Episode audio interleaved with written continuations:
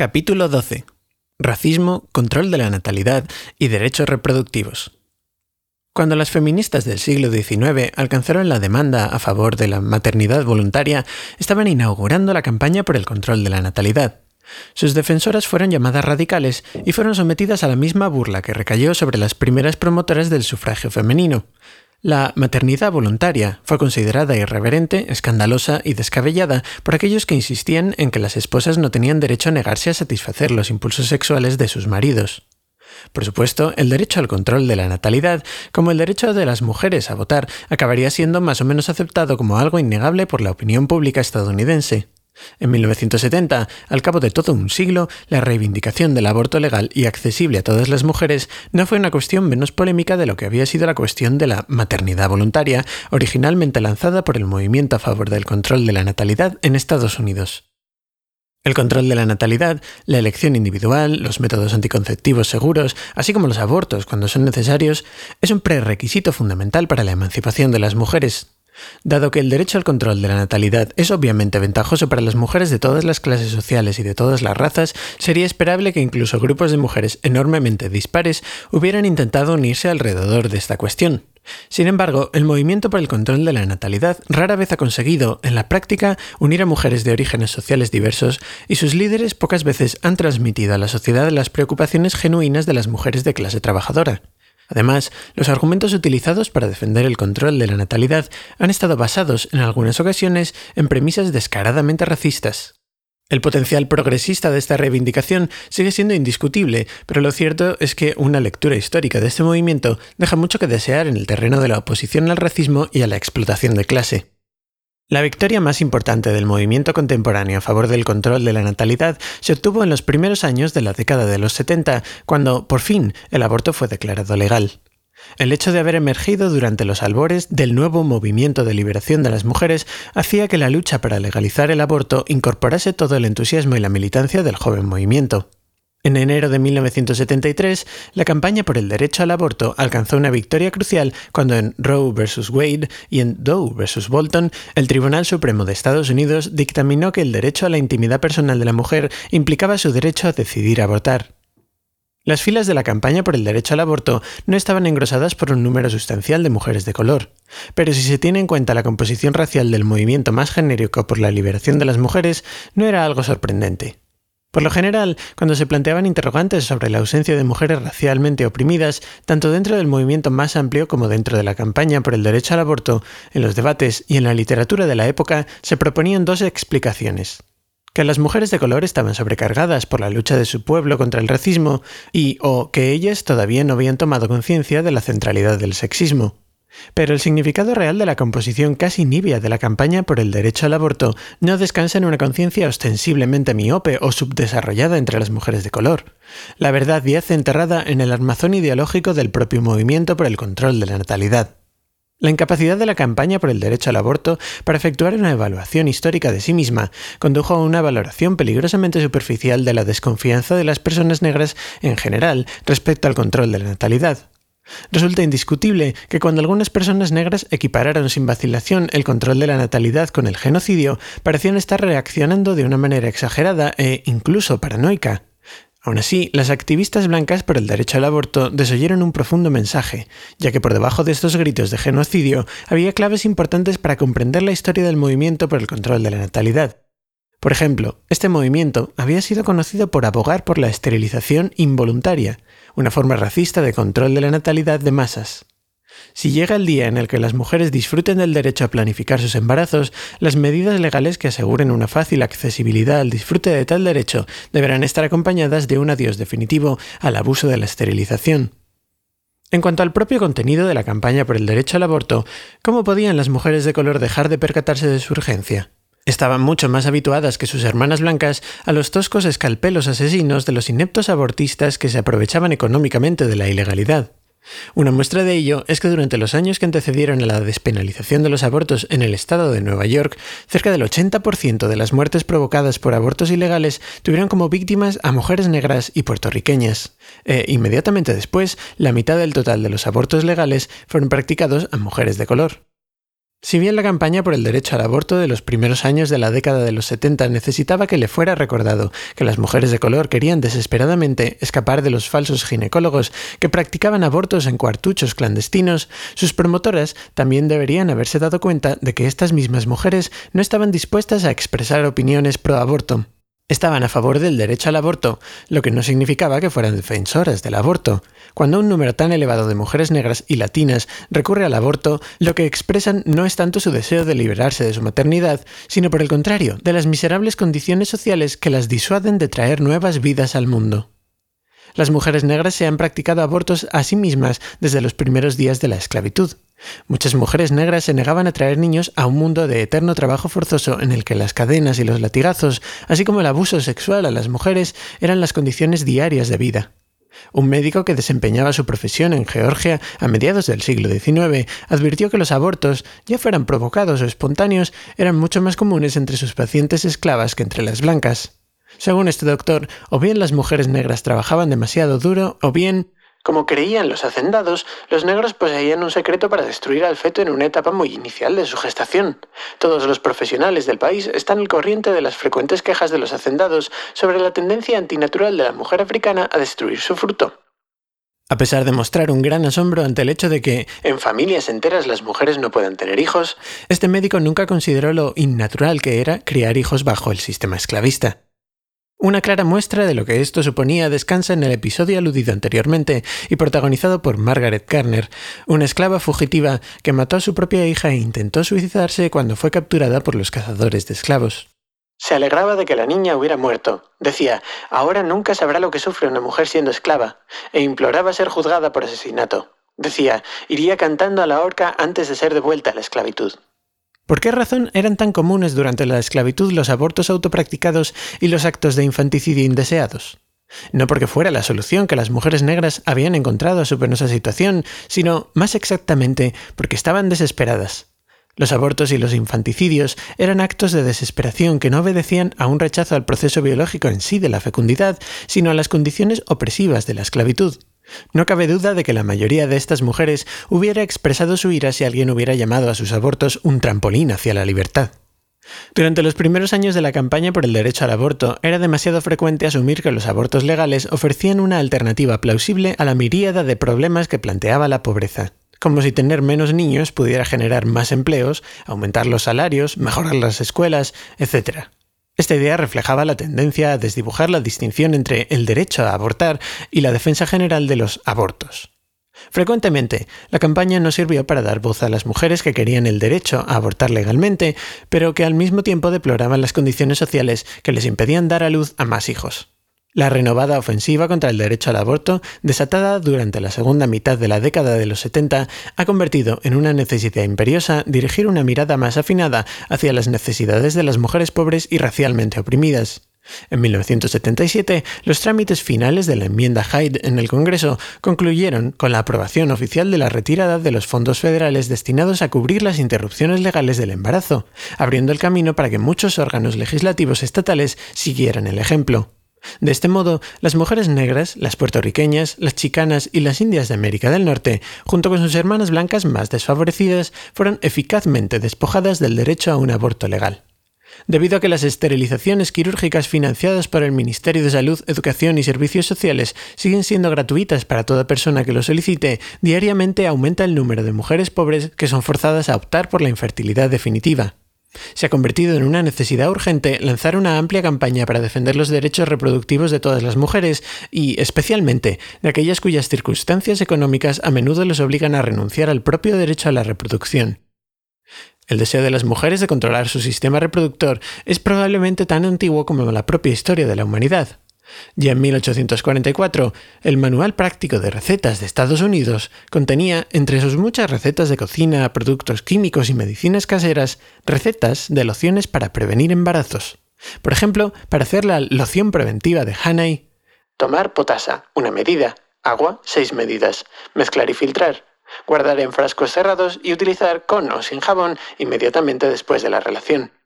Para la loción preventiva de Abernethy, Tomar bicloruro de mercurio, 25 medidas. Leche de almendras, 400 medidas. Alcohol, 100 medidas. Agua de rosas, 1000 medidas. sumergir el glande en un poco de la mezcla, infalible si se utiliza en el momento adecuado. Aunque las mujeres probablemente también han soñado con métodos infalibles de control de la natalidad, los derechos reproductivos no pudieron emerger como una demanda legítima hasta que la cuestión de los derechos de las mujeres en general se convirtió en el centro de un movimiento organizado. En un ensayo titulado El matrimonio, escrito durante la década de 1850, Sarah Grinke hizo una defensa del derecho de las mujeres a decidir cuándo convertirse en madres, con qué frecuencia y bajo qué circunstancias.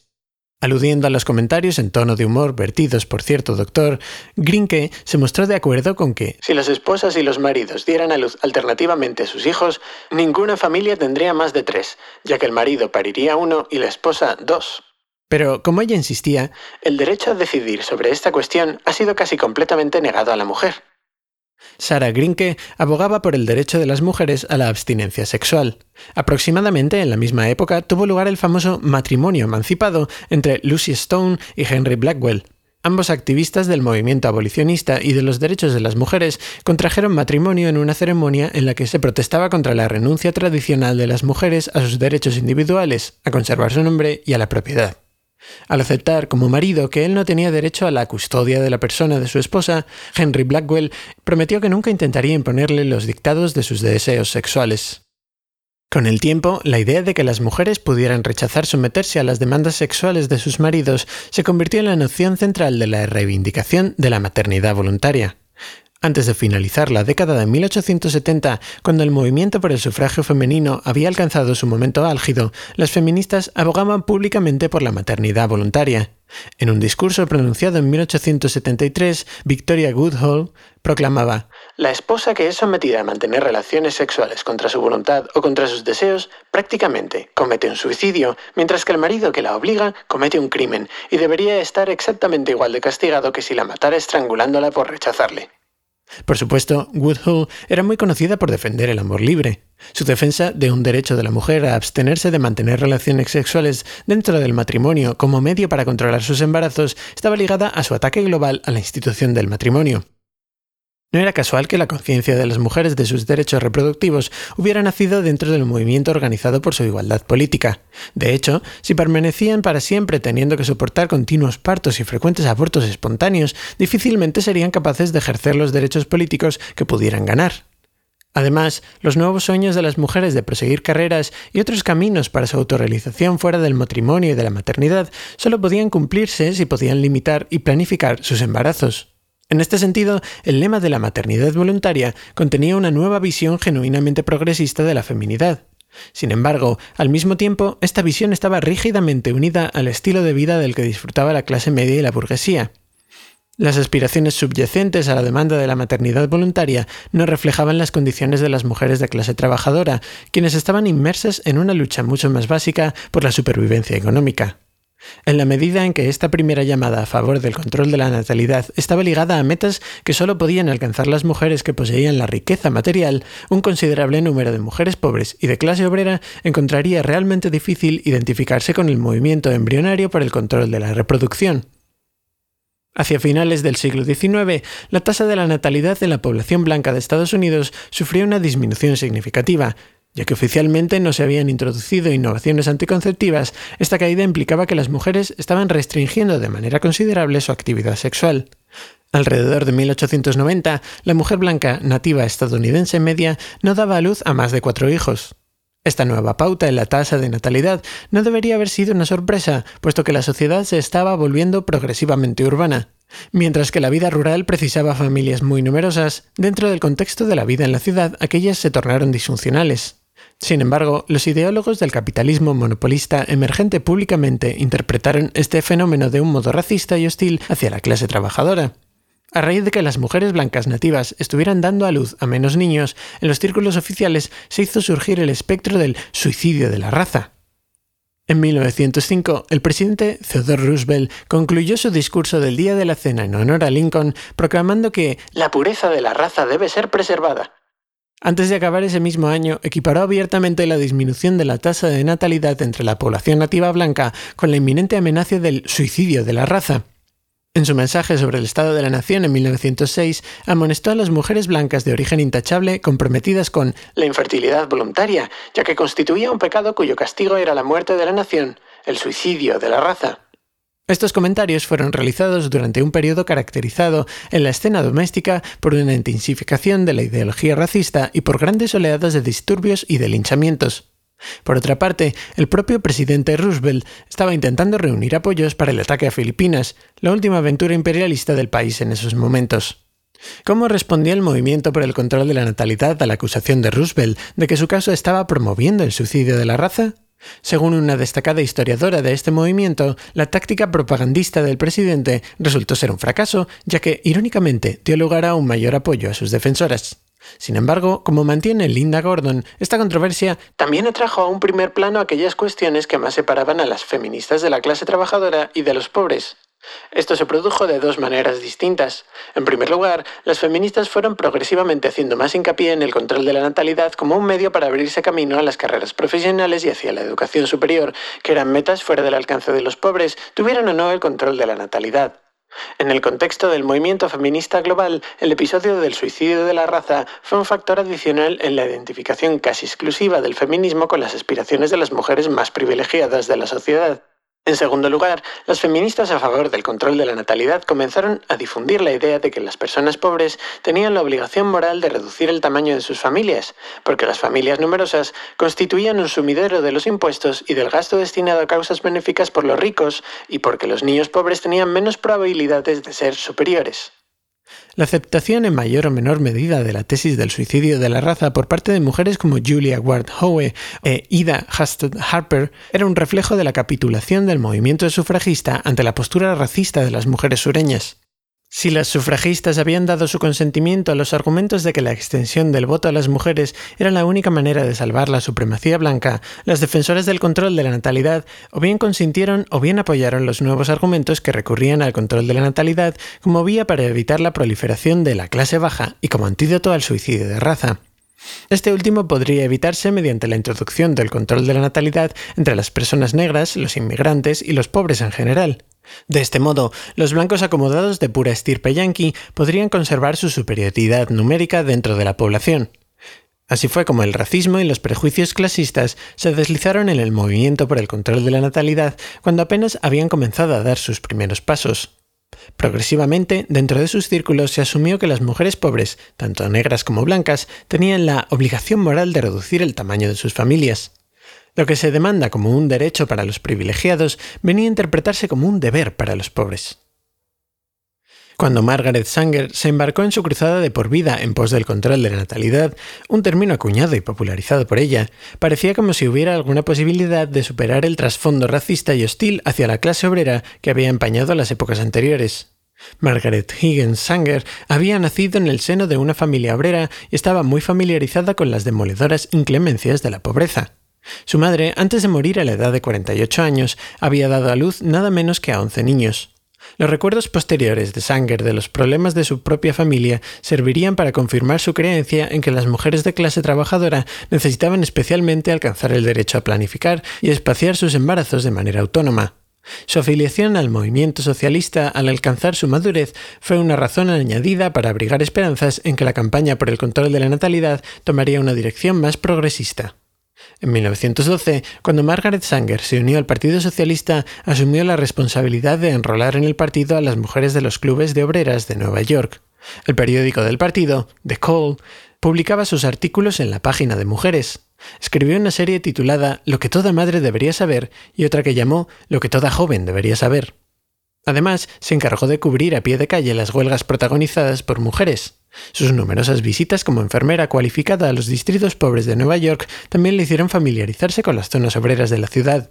En su biografía, Sanger relata que durante aquellas visitas se encontró con innumerables mujeres que anhelaban desesperadamente adquirir conocimientos sobre el control de natalidad. De acuerdo con las reflexiones autobiográficas de Sanger, una de las múltiples visitas que realizó como enfermera al barrio del Lower East Side de Nueva York le convenció de que debía emprender una cruzada personal por el control de la natalidad. Al responder a una de sus llamadas rutinarias, descubrió que la joven de 28 años llamada Sadie Sachs había intentado practicarse un aborto. Cuando la crisis hubo remitido, la joven pidió al médico que la había asistido que le orientara sobre cómo prevenir embarazos. Tal y como relata Sanger, el doctor le recomendó que le dijera a su marido Jake que durmiera en el tejado. Dirigí una mirada rápida a la señora Sachs. Incluso a través de mis repentinas lágrimas pude ver imprimida en su cara una expresión de absoluta desesperación. Nosotras simplemente nos miramos y no dijimos una palabra hasta que la puerta se hubo cerrado detrás del doctor. Entonces ella apretó suplicante sus delgadas manos surcadas de venas azules y dijo, Él no puede comprender, solo es un hombre, pero tú sí, ¿no es cierto? Por favor, dime el secreto y nunca se lo soplaré a nadie, por favor. Tres meses después, Sadie Sachs murió a causa de otro aborto autoprovocado. Margaret Sanger cuenta que aquella noche juró que dedicaría todas sus energías a la adquisición y a la divulgación de métodos anticonceptivos. Me fui a la cama sabiendo que no importaba lo difícil que pudiera ser. Estaba harta de los paliativos y de los remedios superficiales. Tomé la decisión de encontrar la raíz de tanto dolor, de hacer algo para cambiar el destino de las mujeres cuyas miserias eran tan vastas como el cielo. Durante la primera etapa de su cruzada por el control de la natalidad, Sanger continuó afiliada al Partido Socialista y, de hecho, la propia campaña estuvo estrechamente vinculada al florecimiento de la militancia que se estaba produciendo entre la clase trabajadora. Entre sus partidarios incondicionales se encontraba Eugene Debs, Elizabeth Gurley Flynn y Emma Goldman, quienes respectivamente representaban al Partido Socialista, a la Internacional de Trabajadores del Mundo y al movimiento anarquista. A su vez, Margaret Sanger expresaba el compromiso anticapitalista de su propio movimiento en las páginas de su revista, La Rebelde, que estaba dedicada a los intereses de las mujeres trabajadoras. A nivel individual, continuó acudiendo a los piquetes de los obreros en huelga y condenó de manera pública los violentos ataques perpetrados contra los huelguistas. Por ejemplo, en 1914, cuando la Guardia Nacional masacró a un nutrido grupo de mineros chicanos en Ludlow, Colorado, Sanger formó parte del movimiento obrero que destapó el papel que había jugado John D. Rockefeller en el ataque. Lamentablemente, la alianza entre la campaña por el control de la natalidad y el movimiento obrero radical no disfrutó de una vida muy larga. Aunque los socialistas y otros militantes obreros continuaron apoyando la demanda por el control de la natalidad, la misma no ocupó un lugar central dentro de su estrategia global, y la propia Sanger comenzó a subestimar la centralidad de la explotación capitalista en su análisis de la pobreza, argumentando que la existencia de demasiados niños era la causante de que los trabajadores cayeran en su miserable situación. Además, ella creía que las mujeres estaban perpetuando, sin saberlo, la explotación de la clase trabajadora por el hecho de estar inundando continuamente el mercado de trabajo con nuevos trabajadores. Irónicamente, es posible que Sanger se viera estimulada a adoptar esta posición por las ideas neomaltusianas abrazadas en algunos círculos socialistas. Figuras tan destacadas del movimiento socialista europeo como Anatole France y Rosa Luxemburg habían propuesto una huelga de nacimientos para evitar la continua afluencia de mano de obra al mercado capitalista. Cuando Margaret Sanger rompió sus lazos con el Partido Socialista con la finalidad de construir una campaña independiente a favor del control de la natalidad, tanto ella como sus seguidoras se volvieron más vulnerables que nunca a la influencia de la propaganda contra los negros y contra los inmigrantes característica de la época. Al igual que sus predecesoras, quienes habían sido engañadas por la propaganda del suicidio de la raza, las defensoras del control de la natalidad comenzaron a abrazar la ideología racista dominante. No pasaría mucho tiempo antes de que la influencia fatal del movimiento eugenista destruyera el potencial progresista de la campaña a favor del control de la natalidad. La creciente popularidad que experimentó el movimiento eugenista durante las primeras décadas del siglo XX difícilmente respondía a un proceso fortuito. Las ideas eugenistas colmaban satisfactoriamente las necesidades ideológicas de los jóvenes capitalistas monopolistas. Las incursiones imperialistas en América Latina y en el Pacífico tenían que justificarse, al igual que la intensificación de la explotación de los trabajadores negros en el sur y de los trabajadores inmigrantes en el norte y en el oeste.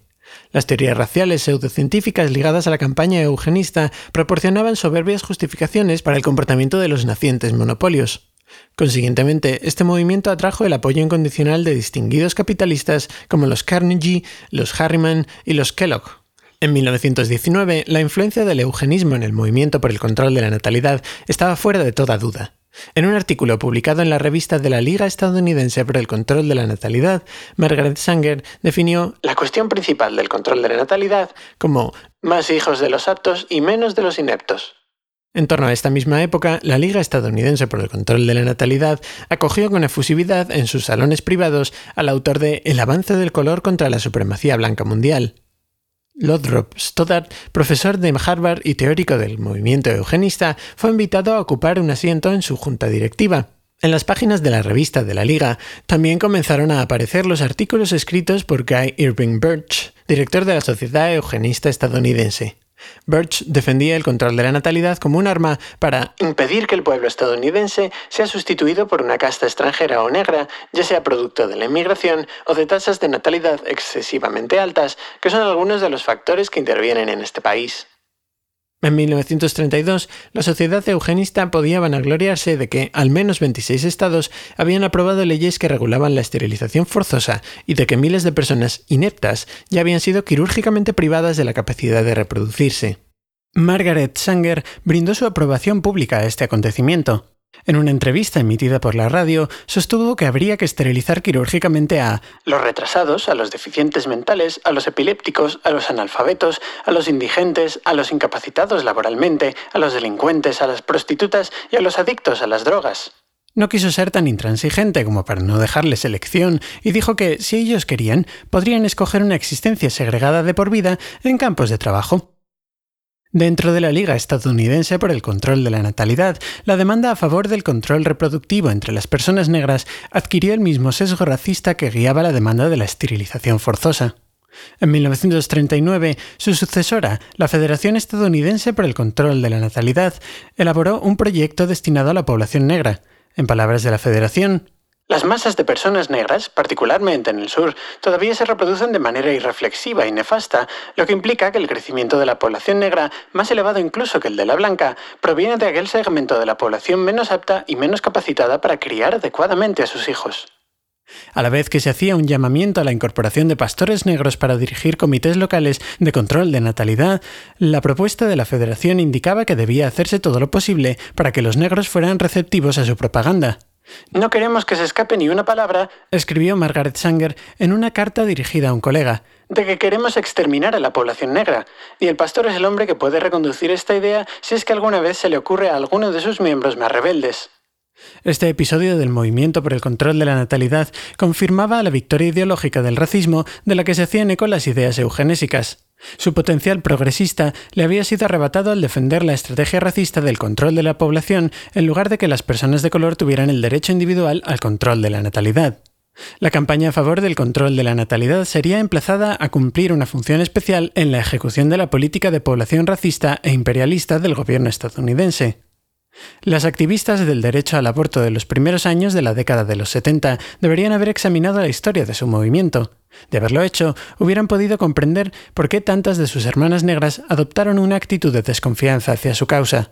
Hubieran podido comprender cuán importante era reparar los actos racistas de sus predecesoras que habían abogado por el control de la natalidad y por la esterilización forzosa como medio para eliminar los sectores ineptos de la población. En definitiva, las jóvenes feministas blancas hubieran podido ser más receptivas a la sugerencia de que su campaña por el derecho al aborto incluyera una condena rotunda del abuso de la esterilización, que había alcanzado unas cotas inauditas hasta entonces.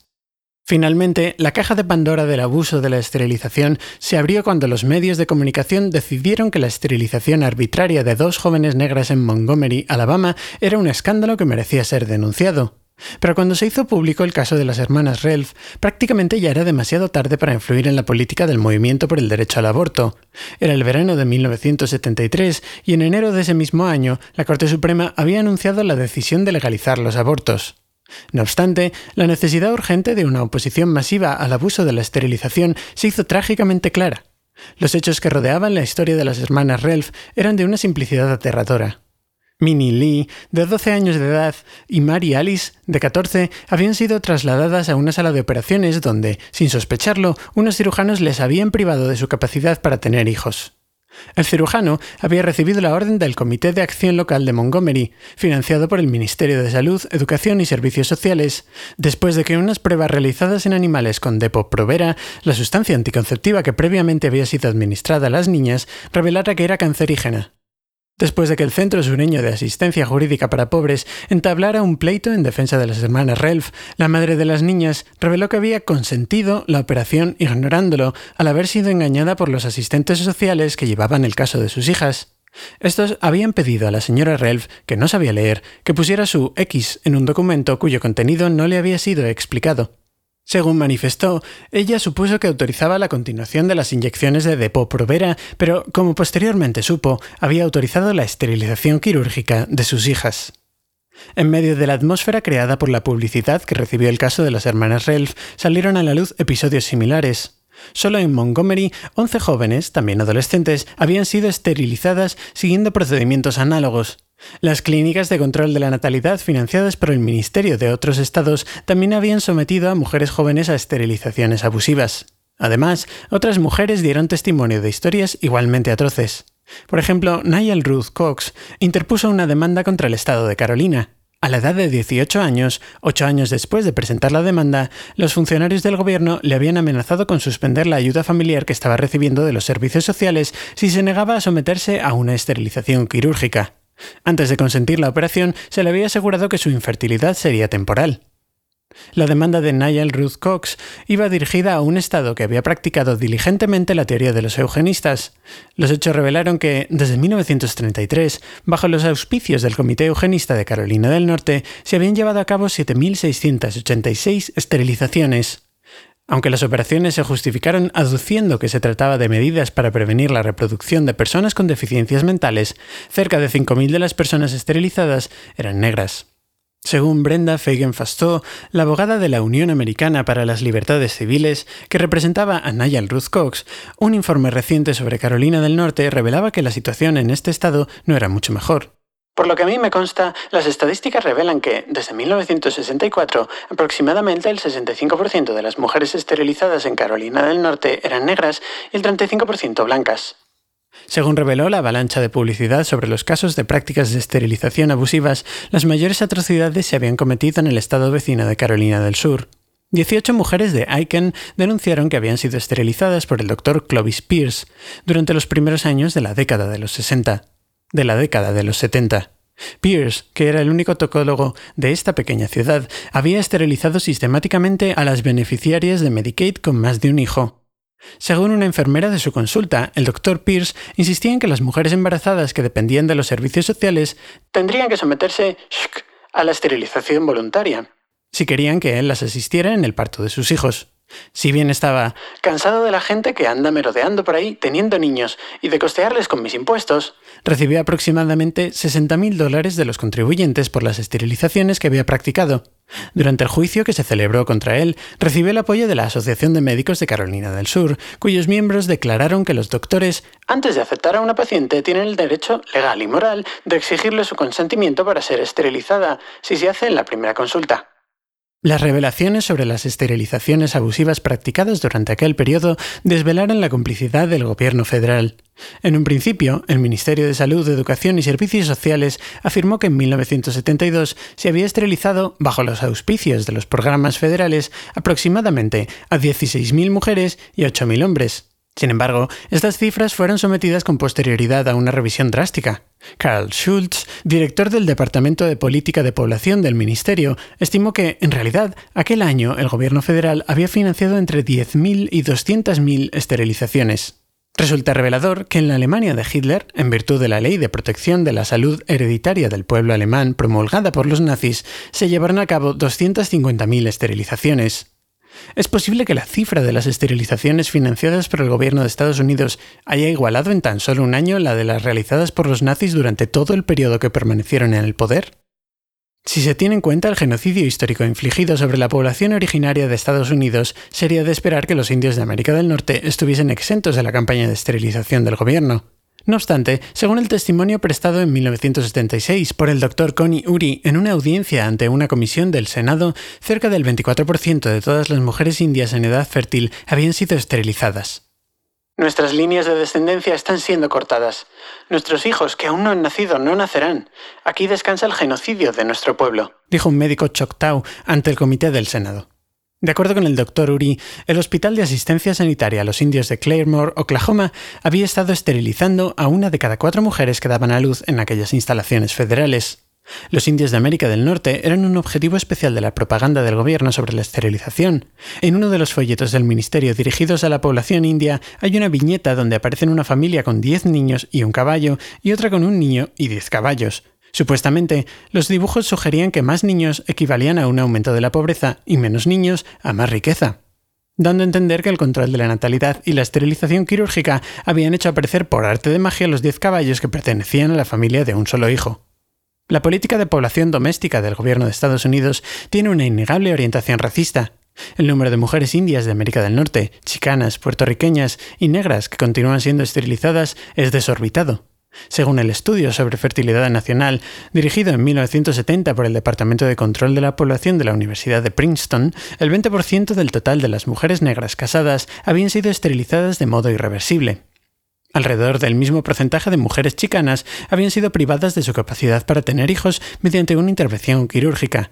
Por otro lado, el 43% de las mujeres esterilizadas mediante los programas subvencionados por el gobierno federal eran negras. La espectacular cifra de mujeres puertorriqueñas que han sido esterilizadas es el reflejo de una política específica del gobierno cuyo origen se remonta a 1939. Aquel año, el Comité Interdepartamental para Puerto Rico del presidente Roosevelt hizo pública una declaración en la que atribuía los problemas económicos de la isla al fenómeno de la superpoblación. Este comité proponía que se incrementaran los esfuerzos para reducir la tasa de nacimientos hasta alcanzar, como máximo, la tasa de mortandad. Poco después, Puerto Rico fue el objetivo de una campaña experimental de esterilización. Aunque la Iglesia Católica inicialmente se opuso a este experimento y forzó el cese del programa en 1946, en los primeros años de la década de 1950, ella misma se convirtió a las enseñanzas y a las prácticas de las políticas de control de la población. Durante este periodo se abrieron cerca de 150 clínicas de control de la natalidad, lo que supuso un descenso de un 20% en el crecimiento de la población a mediados de la década de los 60. En la década de los 70, más del 35% del total de mujeres puertorriqueñas en edad fértil habían sido quirúrgicamente esterilizadas. En opinión de Bonnie Maas, quien ha mantenido una postura severamente crítica hacia la política de población del gobierno de Estados Unidos, si se toman en serio los pronósticos puramente matemáticos, en caso de que continúe la tasa de esterilización actual de 19.000 personas al mes, la población de trabajadores y campesinos de la isla podría extinguirse en los próximos 10 o 20 años, instaurando, por primera vez en la historia, un empleo sistemático del control de la población capaz de eliminar a toda una generación de personas. Durante la década de los 70, los efectos devastadores del experimento puertorriqueño comenzaron a emerger con una claridad aplastante. La presencia en Puerto Rico de empresas en las industrias farmacéuticas y metalúrgicas sumamente automatizadas había exacerbado el problema del desempleo. La perspectiva de un ejército aún mayor de trabajadores desempleados fue uno de los principales incentivos para implementar el programa de esterilización masiva. Actualmente, en el interior de Estados Unidos, un gran número de personas de color, especialmente la juventud racialmente oprimida, ha pasado a formar parte de una batería de trabajadores desempleados permanentes. Si se considera el ejemplo puertorriqueño, no es fruto de la casualidad que la creciente incidencia de la esterilización haya mantenido un ritmo acompasado con los elevados índices de desempleo. A medida que aumenta el número de personas blancas que sufren las brutales consecuencias del desempleo, ellas también son susceptibles de convertirse en objetivos de la propaganda de esterilización oficial. La incidencia masiva del abuso de la esterilización durante los últimos años de la década de los 70 parece que ha sido aún mayor que en periodos anteriores. A pesar de que el Ministerio de Salud, Educación y Servicios Sociales publicó una serie de guías en 1974 aparentemente dirigidas a evitar las esterilizaciones involuntarias, la situación se ha deteriorado cuando en 1975 el Proyecto para Libertad Reproductiva de la Unión de las Libertades Civiles en Estados Unidos llevó a cabo una investigación en los hospitales universitarios, se descubrió que el 40% de estas instituciones ni siquiera estaban informadas de las regulaciones emitidas por el Ministerio, y únicamente el 30% de los hospitales investigados por la Unión estaba siquiera intentando acatar las normas prescritas en la guía. La enmienda Hyde de 1977 ha venido a añadir otra nueva dimensión a las prácticas de la esterilización forzosa. A consecuencia de esta ley aprobada por el Congreso, los fondos federales destinados a cumplir los abortos fueron íntegramente eliminados, salvo en aquellos casos en los que el embarazo fuera a consecuencia de una violación o existiera un riesgo de muerte o de sufrir una enfermedad grave. En opinión de Sandra Salazar, trabajadora de la Oficina de Salud Pública de California, la primera víctima de la enmienda Hyde fue una mujer chicana de Texas de 27 años de edad que murió a consecuencia de un aborto ilegal practicado en México poco después de que Texas suspendiera los abortos subvencionados con los fondos del gobierno. Ha habido muchas más víctimas, mujeres para quienes la esterilización se ha convertido en la única alternativa a los abortos que actualmente no se pueden costear. Las esterilizaciones continúan siendo financiadas por el gobierno federal y son gratuitas para todas las mujeres sin recursos económicos que lo soliciten. Durante la última década, el peso de la lucha contra el abuso de la esterilización ha recaído principalmente sobre las mujeres puertorriqueñas, negras, chicanas e indias de América del Norte. El movimiento de mujeres global todavía no ha abrazado su causa. La resistencia patente dentro de las organizaciones que representan los intereses de las mujeres blancas de clase media a apoyar las demandas de la campaña contra el abuso de la esterilización se debe a que estas mismas mujeres a menudo se ven privadas del derecho a ser esterilizadas cuando desean dar este paso. Mientras que las mujeres de color son instadas continuamente a perder definitivamente su fertilidad, las mujeres blancas que disfrutan de unas condiciones económicas prósperas son impelidas por las mismas fuerzas a reproducirse. Así pues, en ocasiones tienden a considerar el periodo de espera y otros detalles del protocolo que garantiza que se ha prestado un consentimiento informado para la esterilización como uno de los muchos obstáculos que se les imponen a las mujeres como ellas.